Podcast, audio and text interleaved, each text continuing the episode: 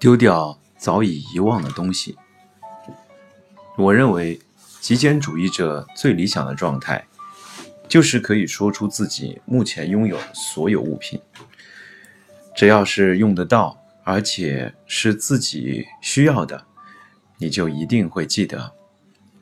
反过来说，你记不得的东西，就是你不需要的。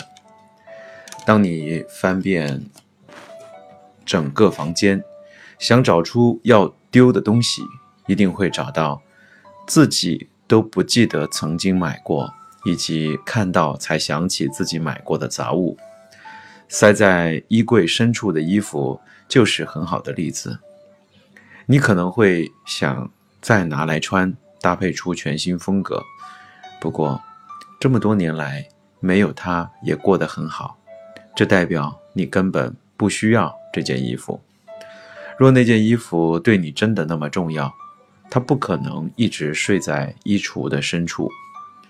同样的，你也不需要那些掉落在电视柜与墙壁缝隙的小东西。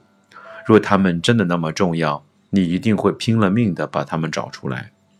如果你家里还有搬家后没拆的纸箱，那也是你不需要的多余杂物。